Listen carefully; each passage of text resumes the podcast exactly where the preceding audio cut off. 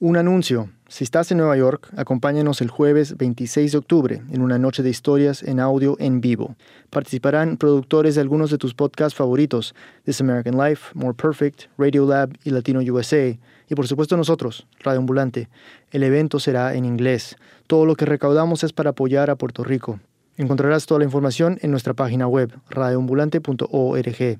Gracias por comprar tickets y por ayudarnos a pasar la voz.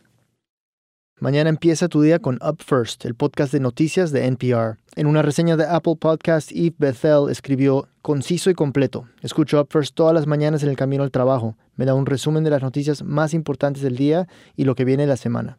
Arranca el día con Up First mañana en NPR One o en cualquier app de podcasts. Bienvenidos a Radio Ambulante desde NPR, soy Daniel Alarcón. En el episodio pasado contamos la historia de cuatro cubanos y su larga travesía para llegar a Estados Unidos. Nosotros nos lo dijeron, ustedes no son ni los primeros ni los últimos cubanos que se van a morir aquí. Si no cooperan, ustedes se mueren. ¿Y quién los va a buscar a ustedes aquí? Y mis últimas palabras fueron muchas gracias, Panamá. Y me sentía hasta orgulloso de mí mismo porque, porque vi que, que todo el sacrificio que, que habíamos hecho había, había resultado, que lo habíamos logrado, que nada fue en vano, que todo lo que pasamos tuvo su, fruto. Si no lo han escuchado, les recomiendo que lo hagan. Es que el episodio de hoy es la segunda parte de esta serie sobre la nueva era de la migración cubana. Desde el 2014 hasta el 2017, más de 100.000 cubanos trataron de entrar a Estados Unidos, un éxodo masivo. La idea era aprovechar la política que se conoce como pies secos, pies mojados, un decreto de Estados Unidos que les permitía la entrada, hasta el 12 de enero de este año, 2017. Muy bien, en una noticia de última hora, el presidente Barack Obama en su última semana en la Casa Blanca eliminaría la disposición conocida como pies secos, pies mojados y ordenaría la repatriación. La Casa Blanca anunció esta tarde que el cambio en la política pies secos, pies mojados entrará en vigor inmediatamente. La revocación de pies secos, pies mojados tomó por sorpresa a más de 300 cubanos que se encontraban en Panamá, rumbo a Estados Unidos los dejó en el limbo y, mientras se decidía qué iba a pasar con ellos, muchos terminaron refugiados en un albergue del gobierno panameño. Nuestro productor Luis Treyes se fue hasta este albergue a ver en qué condiciones estaban, pero cuando llegó, esto fue lo que encontró. lo que sí que ni, ni rastro de los cubanos de aquí, desde el portón de entrada. Nada. Tú decir que este es el albergue de cubanos más callado del mundo, esto parece increíble.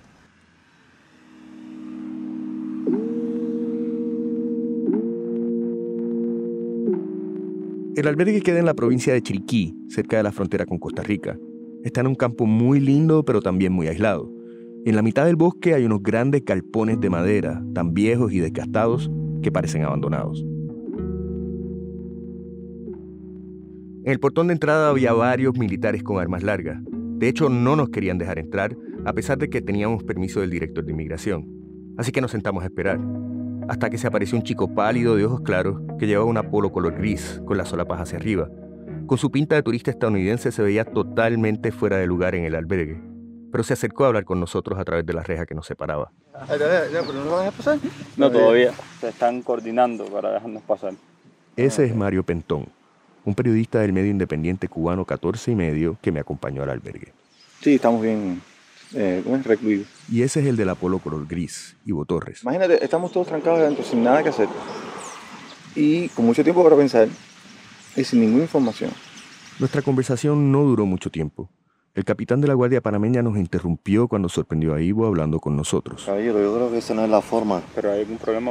No, estamos conversando, en entrevista, estamos conversando. Y apenas Ivo le contestó, el capitán lo miró como si no pudiera creer que Ivo le estuviera hablando. Por favor, a ver si se retira para allá, por favor. Ah, lo obligaron a entrar.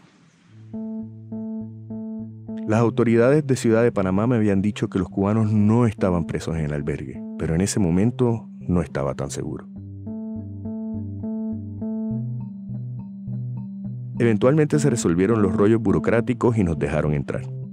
Una vez dentro del albergue, nuestro comité de recibimiento fue una docena de cubanos con caras largas sentados alrededor de una vieja mesa de madera. Tan pronto me vieron, comenzaron a hablar. Todos a la vez. Pero si vamos hablando uno por uno es mejor. Y yo creo que es más fácil, así nos entendemos. Era una mesa redonda donde había de todo. Jóvenes y personas mayores, hombres y mujeres.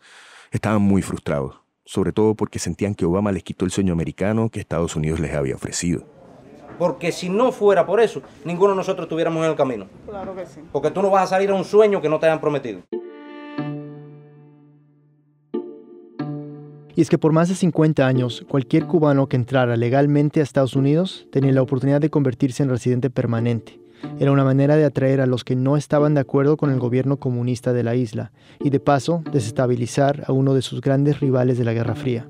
Y hay una pregunta que está en el centro de esta historia. La mayoría de nosotros salimos por problema económico, nada. Nosotros salimos a buscar el futuro principalmente a nuestros hijos. No salimos por problemas económicos, salimos porque no estamos de acuerdo con el gobierno que tenemos. ¿Cuál de estas voces representa la migración cubana de hoy en día? Para tratar de entenderlo, vamos a contar la historia de Ivo. Luego de nuestro primer encuentro en el portón de entrada, pasaron varias horas antes de que volviera a ver a Ivo. Pero finalmente sí lo volví a ver. Estaba en una esquina del albergue. Y me le acerqué, porque me había quedado preocupado con su encontronazo con el capitán de la Guardia Panameña. Y por eso le pregunté. ¿Tú estás bien, verdad? No, sí, sí, tranquilo, tranquilo. Cuando me senté a hablar con él, no tardé en darme cuenta que Ivo es el tipo de persona que no reacciona bien ante figuras de autoridad. Yo lo que tenía ganas de decirle al capitán es, yo no me voy a ir para ninguna partida, voy a hablar con quien yo quiera porque yo tengo libertad de hablar con quien yo quiera, cuando yo quiera y donde yo quiera. Esa actitud en Cuba es muy problemática, te trae muchos problemas. Y quizás por eso siempre supo que algún día tendría que irse. Desde, desde que yo tengo uso de razón, yo me di cuenta de que en Cuba yo no iba a vivir mi vida. Porque Cuba es un país con, que es todo límite, todo es impuesto, todo es eh, ordenado, orientado. A principios de los años 90, cuando todavía era un muchacho, Ivo comenzó a rechazar la retórica oficial del gobierno. Le molestaba que los dirigentes pidieran tantos sacrificios en nombre de la revolución, cuando esos mismos dirigentes tenían un estilo de vida más alto que el resto de los cubanos. Porque es un sistema que genera corrupción. Y eso yo lo veía y tenía 12 años. No, que es que ellos no son buenos revolucionarios. Entonces, ellos no son buenos revolucionarios, están viviendo a costa de la revolución. Y yo siendo buen revolucionario, estoy pasándola mal. No entiendo, es un sistema que no funciona.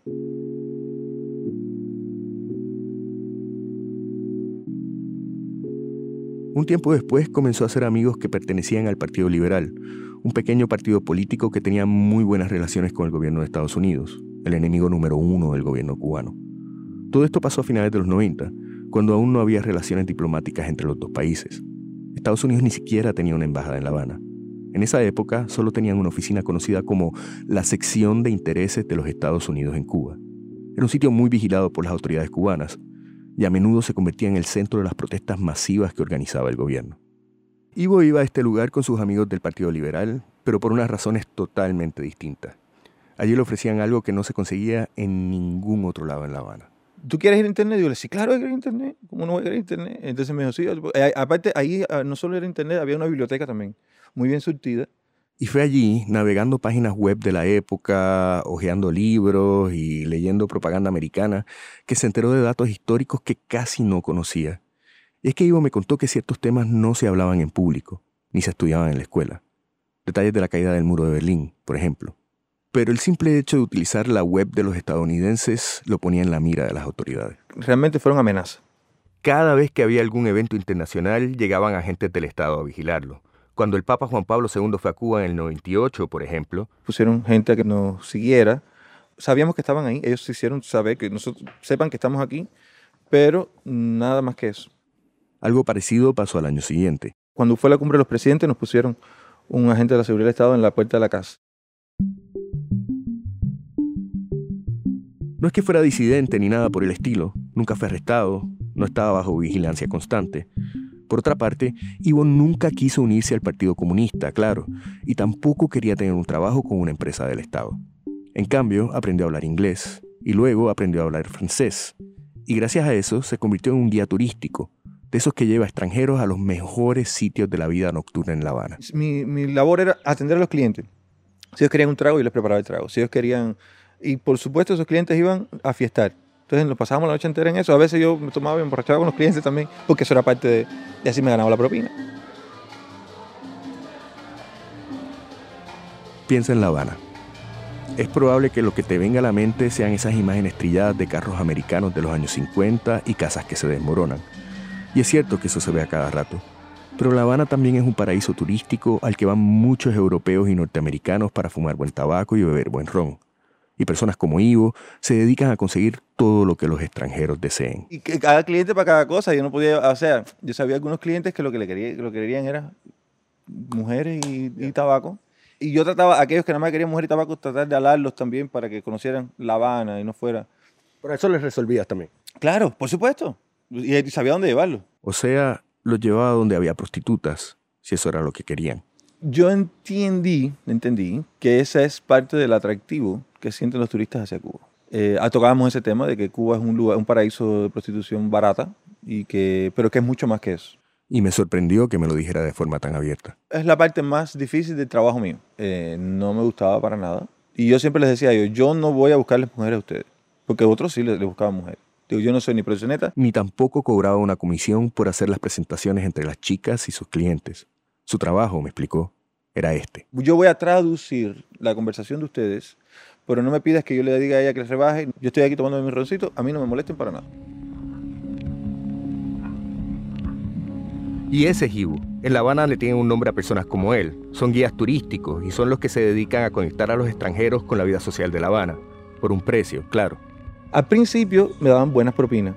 Después puse una tarifa. Entonces. ¿Cuánto cobraba? Yo cobraba 50 dólares diarios.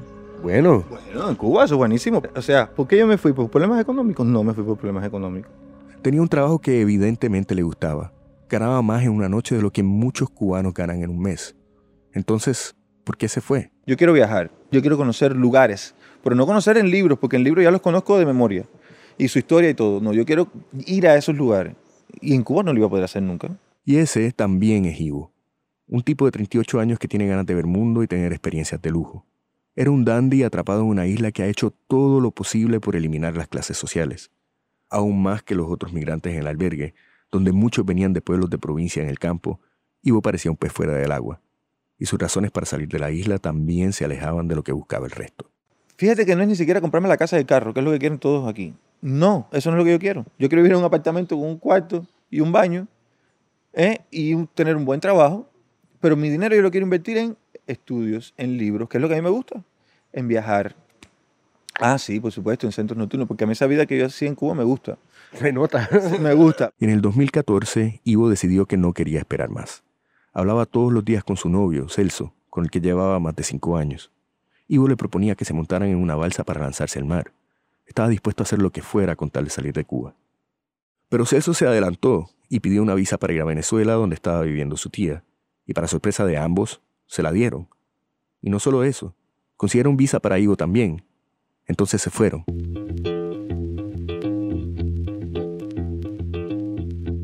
La idea era eventualmente llegar a Estados Unidos, pero solo tenían el dinero justo para llegar a Caracas. Allí se mudaron con la tía de Celso, pero Venezuela no era lo que esperaban. Estaban viviendo los tres en un apartamento pequeño y sin dinero. Uh, Yo salí con una idea. Yo salí con una idea de valerme por mí mismo, trabajar, ganar dinero, vivir solo con él, hacer una vida. Y no estábamos haciendo eso, estábamos viviendo agregado en casa de la tía.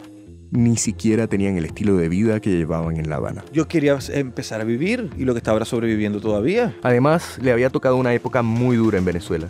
El chavismo entraba en crisis, había escasez en las tiendas.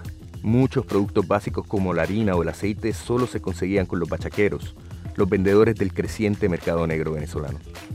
Y para Ivo, finalmente lograr su sueño de salir de Cuba para llegar a Venezuela, digamos que era un poco decepcionante. ¿En algún momento te sentiste, wow, estoy, estoy de vuelta en Cuba? Sí.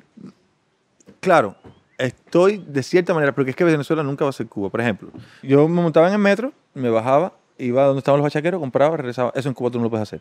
¿Entiendes? Había todavía las comodidades de- del desarrollo. Estaba el metro, estaba el internet, eh, tú ibas a un mercado y no había lo esencial, pero había muchas otras cosas. Pero para poder comprar esos productos, esenciales o no, necesitaban ganar dinero. Celso es un técnico de informática y se inventó una manera ingeniosa de hacerlo, llenar encuestas de Internet. Se trata de encuestas de mercadeo donde se miden las preferencias de los consumidores americanos. Pepsi o Coca-Cola, McDonald's o Burger King. Pero Ivo y Celso venían de Cuba, una isla socialista que lleva décadas enfrentando un bloqueo económico fuertísimo de parte de Estados Unidos. Muchos de estos productos y compañías simplemente no existen en la isla. A veces, Ivo y Celso ni siquiera sabían de qué eran las encuestas que estaban llenando. Por ejemplo, ready to drink eh, beverages. Eso era una cosa que no sabía qué coño era. For years, people have been working to perfect the margarita. At last, the wait is over. Y, era, y es- resulta- aquí lo vi. Como un cóctel en, un- en una botella. ajá. ¿Que ¿Cuál tú preferías? Entonces yo siempre decía que yo prefería el whisky, la- los rones, la, el vodka. Estas encuestas van dirigidas a los consumidores de Estados Unidos, así que para poder participar, Celso creaba perfiles falsos. Para la encuesta del cóctel en la botella, por ejemplo, Ivo era Una madre latina casada con un americano que tenía dos hijos, una hembra y un varón. Una madre alcohólica de dos hijos.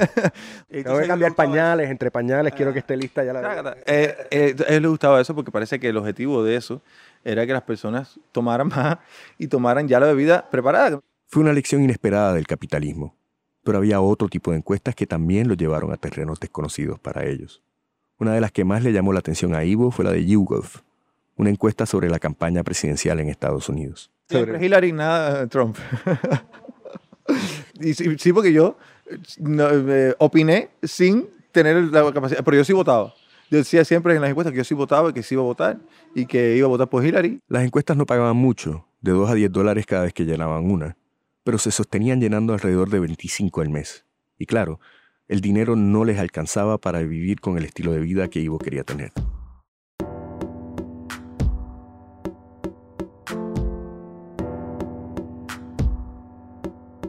Un año después de haber llegado a Venezuela, en el 2015, Ivo y Celso veían en las noticias que la migración de cubanos era inmensa. Muchos estaban haciendo recorridos larguísimos por tierra para llegar a Estados Unidos, parecidos a los que describimos en el episodio anterior. Eran demasiados, por lo que muchos países que funcionaban como lugares de paso empezaron a tratar de frenar a la ola cubana de migrantes. En noviembre del 2015, Rodeados por antimotines y el ejército de Nicaragua se encontraban los 1.600 migrantes cubanos a quienes el gobierno de Costa Rica les entregó visas de tránsito por siete días. Nicaragua le cerró el paso a miles de cubanos que intentaban entrar desde Costa Rica. Con extrema fuerza militar, el gobierno de Nicaragua expulsó de su territorio a cientos de cubanos que habrían ingresado de manera irregular al país. El cierre de esa frontera inició una reacción en cadena que se extendió por toda la región. El efecto se sintió en Ecuador, que era el punto de entrada más grande para los cubanos que salían de la isla. Con el propósito de evitar una crisis humanitaria de mayores proporciones en la frontera entre Costa Rica y Nicaragua, Ecuador encontró un mecanismo para desestimular el flujo migratorio de cubanos hacia Estados Unidos. Los cubanos viajaban a Ecuador porque era uno de los pocos países en el hemisferio que les concedía visas de entrada.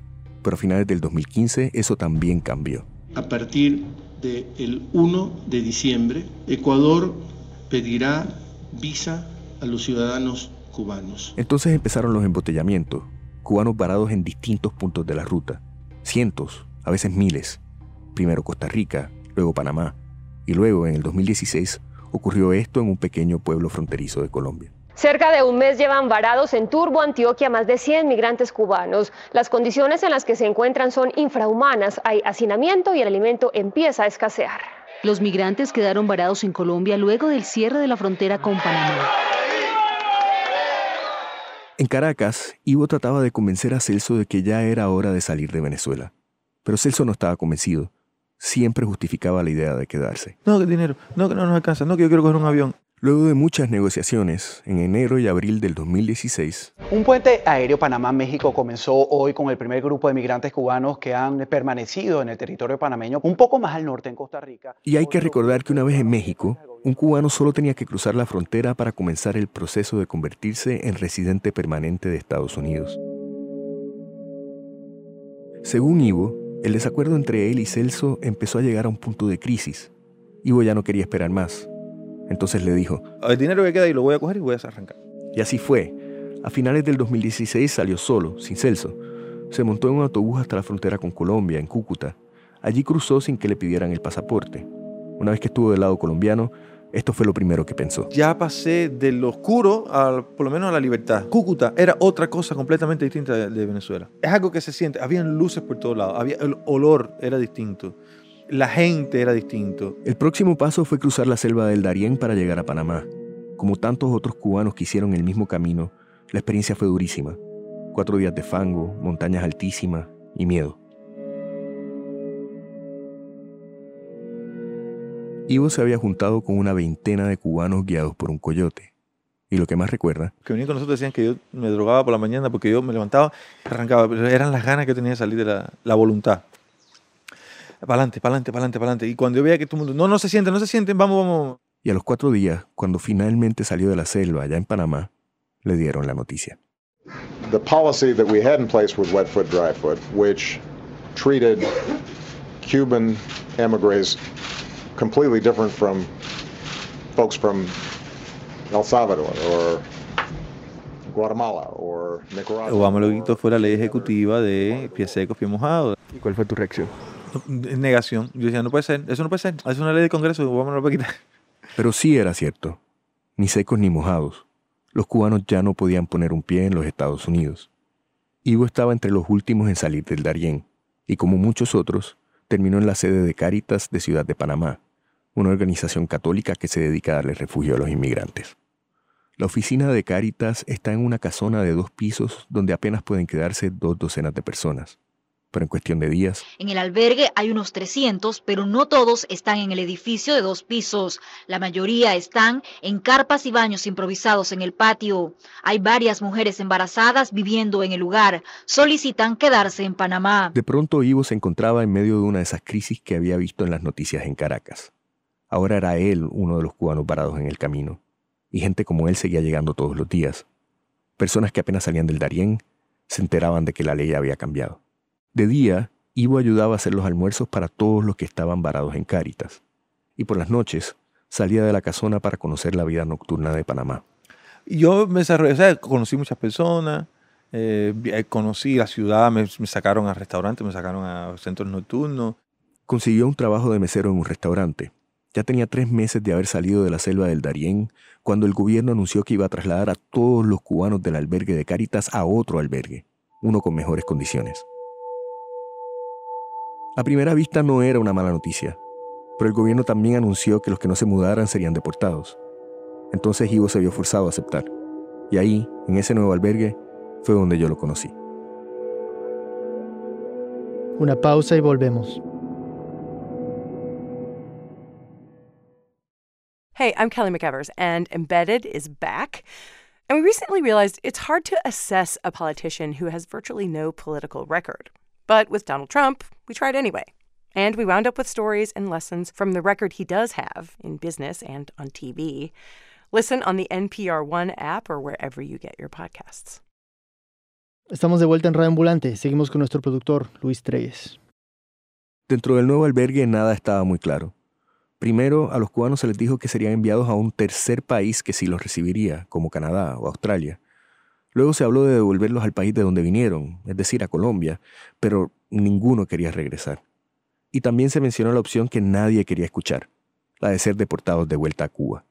La mayoría de los cubanos habían vendido todo, hasta sus casas, para hacer el viaje. Y eso va sin mencionar los miles de dólares que muchos habían recibido de parte de sus familiares en Estados Unidos. Obviamente, Ivo no quería volver a Cuba. Ya yo quemé esas naves, yo, yo dejé todo eso para, para algo mejor. O sea, yo no, yo no me veo en Cuba, yo no me siento bien en Cuba, yo me siento en Cuba ahogado, oprimido, me siento em, como, no sé, como cuando tú coges un animal y lo encierras en un, así, que, que solamente puede moverse, comer y dormir. Eso es lo que yo siento en Cuba. Y mientras se decidía su futuro, su única opción era seguir recluido en el albergue. Y era claro que no estaba contento. Yo, yo no tengo nada que ver con el campo. A mí la naturaleza no me interesa. Yo soy de ciudad, de, centro, de clubes y de, y de restaurantes. Yo no soy de, de esto. La rutina del albergue siempre es la misma. Duermen ocho en un cuarto. Los miércoles salen en autobuses vigilados por el Servicio Panameño de Inmigración para retirar el dinero que les envían sus parientes. Y el resto del tiempo. Lo siento, Leo. Yo hacer. La yo todos los. Lo siento, Leo. Ahí es un torneo de dominó. Haciendo un juego, porque imagínate, estamos aburridos aquí. El dominó es el juego cubano. Luego de nuestra entrevista, Ivo me dio un recorrido por el albergue. Y aquí compramos café. Ah, esta es la tienda de café. Aquí café, te fuimos cigarrito. Y mientras íbamos caminando por los pasillos, empecé a ver la pequeña villa que los cubanos habían construido allí. Los habitantes son personas que están acostumbradas a hacer mucho con poco, a resolver, como dicen en la isla, y esto lleva a todo tipo de inventos. Tipo selfie criollo se inventaba. Como cuando Ivo me llevó al cuarto de un señor que había construido un selfie stick de madera que estaba pegado a la cama. Era la manera que tenían de acostarse a ver videos del teléfono. Y son cosas que uno va creando para estar uno más cómodo aquí, hasta ver que, cuál es la situación en realidad de nosotros. Al final, Ivo terminó el recorrido llevándome a su cuarto. Allí había cuatro camarotes donde realmente solo cabían tres.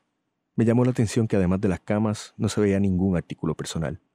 Y cuando le pregunté a Ivo que dónde estaban sus cosas, señaló con el dedo a una esquina. Este maletín Eh, ya, es. Tu vida cabe dentro de aquel bulto. Ah, eh, sí, de hecho ya lo tengo todo listo para cuando haya que salir para alguna parte, coger eso ya. Era mediados de junio del 2017 cuando nos despedimos. Le deseé suerte y le dije que ojalá su historia tuviera un final feliz. Pero admito que lo dije sin mucha convicción. La deportación a Cuba de Ivo y del resto de los cubanos en el albergue parecía casi inevitable. Un mes después de irme de Panamá, le soy muy franco, esa opción no es viable. Este es el viceministro panameño de Seguridad Pública. Visitó el albergue donde estaba Ivo. La opción que yo le voy a presentar hoy es un apoyo económico, es un proceso que sería de repatriación voluntaria. O sea, les ofrecían 1.600 dólares y el boleto de avión a cambio de que volvieran a Cuba. Era una manera de borrar el problema de los cubanos sin hacer mucho escándalo. El viceministro les daba 15 días para que consideraran la propuesta, aunque realmente no ofreció ninguna otra opción. Todo parecía indicar que Ivo había llegado al final del camino cuando me llegó un mensaje suyo por WhatsApp. Hola Luis, sí, ya. Eh, bueno, aquí ya tú sabes la noticia, tú la viste, estamos en los 15 días de gracia que nos dieron para pensar qué es lo que queríamos hacer. Yo no quiero regresar a Cuba. Y no era el único. Los cubanos del albergue se estaban comenzando a escapar. Ya se han ido 17 personas de los 117 que habían, ya quedamos 100 solamente. De esos 100, muchos, no te sé decir un número exacto, pero bastante, planificando irse entre sábado y domingo. El plan de los que se fugaban era cruzar las fronteras de Costa Rica, Nicaragua, Honduras, Guatemala y México para llegar a Estados Unidos y allá pedir asilo político. Era un viaje largo que tendrían que hacer a pie y en lancha, de taxi en taxi y en autobús. Obviamente era muy riesgoso, no solo por los peligros de la ruta, sino también porque era factible que los cogieran en el camino y los deportaran. Pero esta era la última carta que les quedaba por jugar. El viaje no es nada barato. No solo se necesita el dinero para pagarles a los coyotes que los llevan de frontera a frontera, sino también para contratar a un abogado en México que los ayude a tramitar un salvoconducto que les permita llegar a la frontera con Estados Unidos. Ivo no tenía dinero, pero sabía cómo conseguirlo. Desde sus días de guía nocturno de La Habana se mantenía en contacto con algunos clientes. Con el tiempo se habían vuelto amigos y ahora estaban a punto de sacarlo del peor apuro de su vida. Estoy conversando con unas amistades que ya me ayudaron una vez y que me dieron dinero para llegar hasta aquí. Eh, y estoy esperando que ellos me manden un dinero para seguir. Pero tampoco quiero precipitarme y salir ya, porque tampoco voy a correr riesgos eh, innecesarios. En ese mensaje, Ivo me explicó que la salida del albergue era delicada. Varios cubanos habían sido capturados en Costa Rica y Nicaragua y ya habían sido deportados a Cuba. Ivo quería esperar un poco para no salir con los grupos grandes de 10 y 12 personas, porque esos eran más fáciles de detectar y capturar.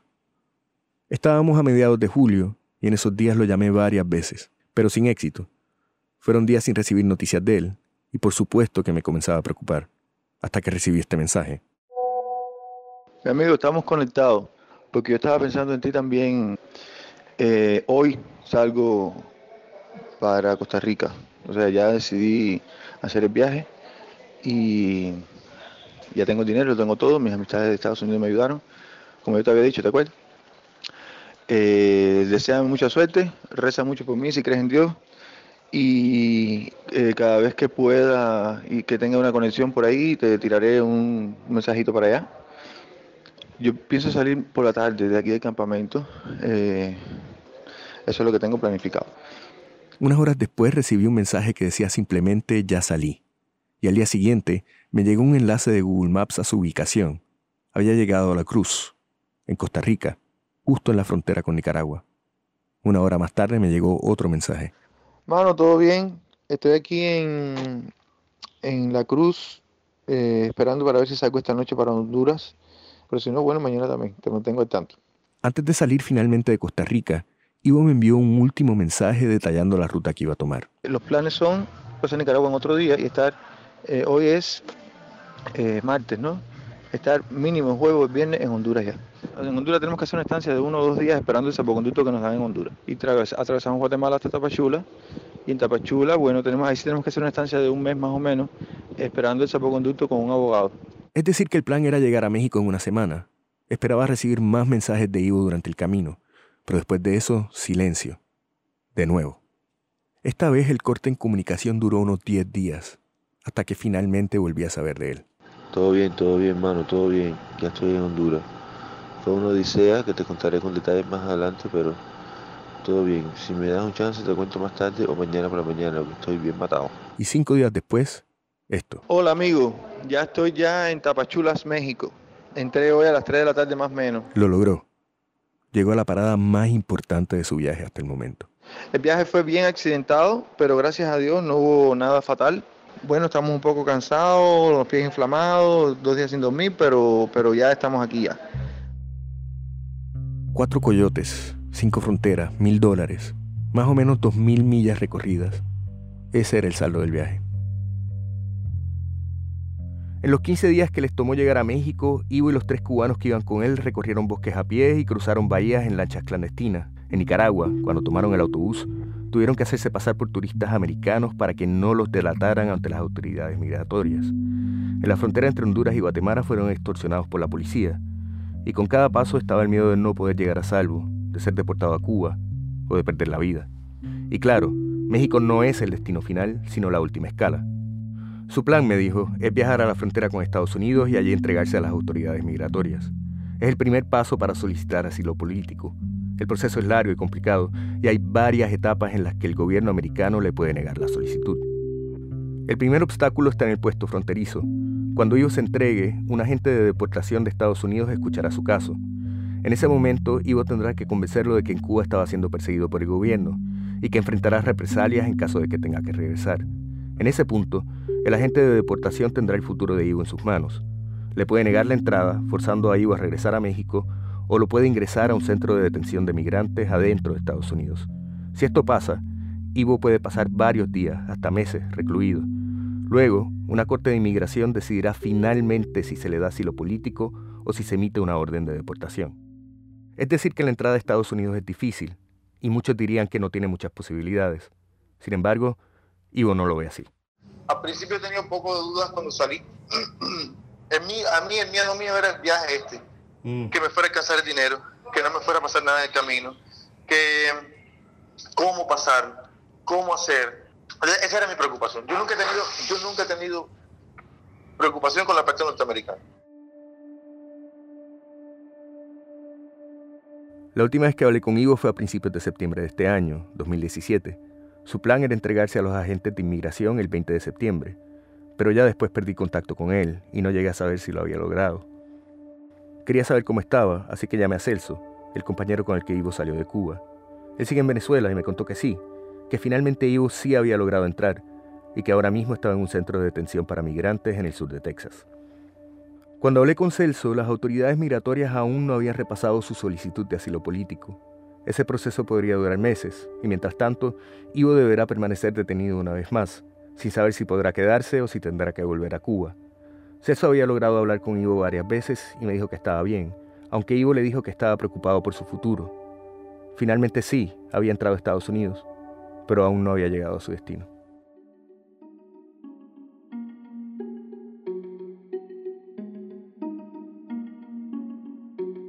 El Servicio de Ciudadanía e Inmigración de los Estados Unidos se encarga de procesar casos como el de Ivo, no tiene estadísticas recientes de la entrada de cubanos al país después de la revocación de pies secos, pies mojados. Sin embargo, la Fundación Cuba Libre calcula que más de 1.300 cubanos han entrado a Estados Unidos desde el mes de enero.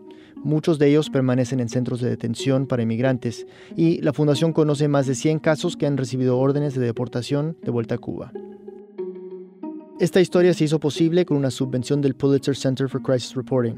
Este episodio es parte de una serie sobre una nueva era en la migración cubana, que se reportó en colaboración con 14 y medio y el Nuevo Herald. Agradecemos especialmente a Alejandro González y Mario Pentón de 14 y medio y a José Iglesias y Nancy San Martín del Miami Herald y el Nuevo Herald. Luis Treyes es productor de Radio Ambulante y vive en Puerto Rico. Esta historia fue editada por Camila Segura y por mí. La mezcla y el diseño sonido son de Desiree Bayonet y Andrés Aspiri. Ana Prieto hizo el fact-checking.